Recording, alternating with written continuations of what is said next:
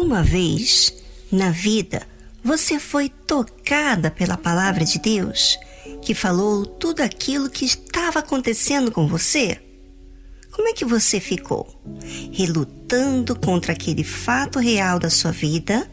Ou perguntou à pessoa próxima se ela havia falado alguma coisa àquela pessoa que falava da palavra de Deus?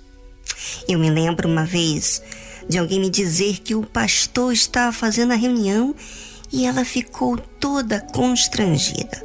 Foi falar com seu marido, perguntando se ele havia falado alguma coisa da vida dela para o pastor. E o seu marido disse: Não, não disse nada. Aquelas palavras que o pastor falou era tão forte que entrou lá no fundo do ser daquela mulher. Mas, no momento, ela não se deu conta que era Deus que falava com ela. Ela ainda resistiu, mas participou de outra reunião e novamente aquela palavra entrou de uma forma que ela disse chateada: Você falou algo para o pastor da minha vida, não foi?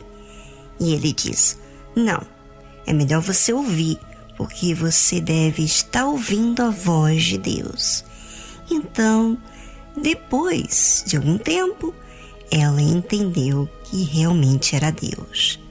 E muitas vezes a mensagem fala tanto que parece que alguém falou alguma coisa na sua vida para outra pessoa. Só que não. Você sabe que isso acontece aos montes dentro da igreja. Ou aí no seu lar mesmo Normalmente acontece isso quando você está, vamos dizer assim, incomodada com você mesmo, com alguma situação que te constrangeu. E aí, aquele estado de espírito fica mais suscetível a ouvir a mensagem com mais cautela, olhando para si. Porque naquele momento você está precisando. Bem, Falei de um exemplo verídico, mas eu queria que você avaliasse. E se alguma vez você foi tocada pela palavra de Deus ou foi exortado e você ficou na defensiva. Enquanto você pensa, vamos a uma linda música instrumental e voltamos logo a seguir.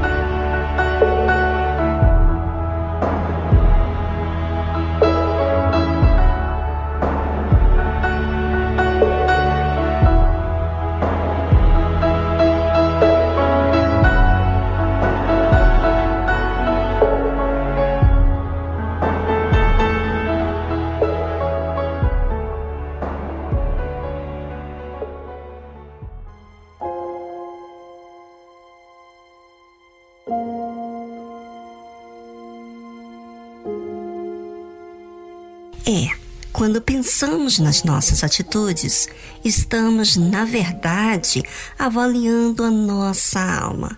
E é tão bom quando a gente avalia ela constantemente, porque sendo assim, você não fica na mão de ninguém para te julgar porque você mesma está sempre se observando e julgando, e se for necessário também se disciplina.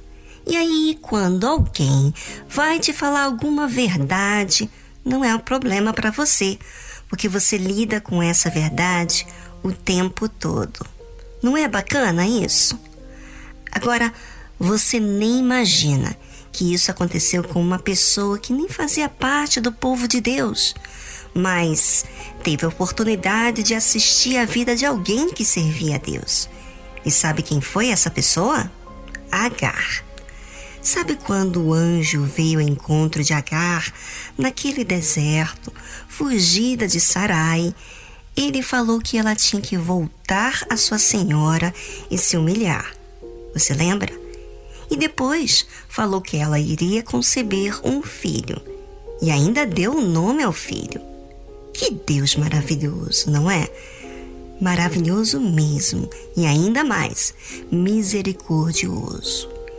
E após o anjo falar com ela, então ela chamou o nome do Senhor que com ela falava: Tu és Deus que me vê. Porque disse: não olhei eu também aqui para aquele que me vê? Olha só, gente, isso. Agar se deu conta que Deus havia. E é tão maravilhoso quando você se sente que Ele te enxerga, porque no meio de tantas pessoas que existem nesse mundo, Ele te assiste. Quem valoriza e te enxerga como você é, cheia de defeitos, e ainda fala com você a fim de te ajudar? Pois é, quem? Quem fala com você e te educa, e te disciplina, e te fala de forma que você fica sem outra saída?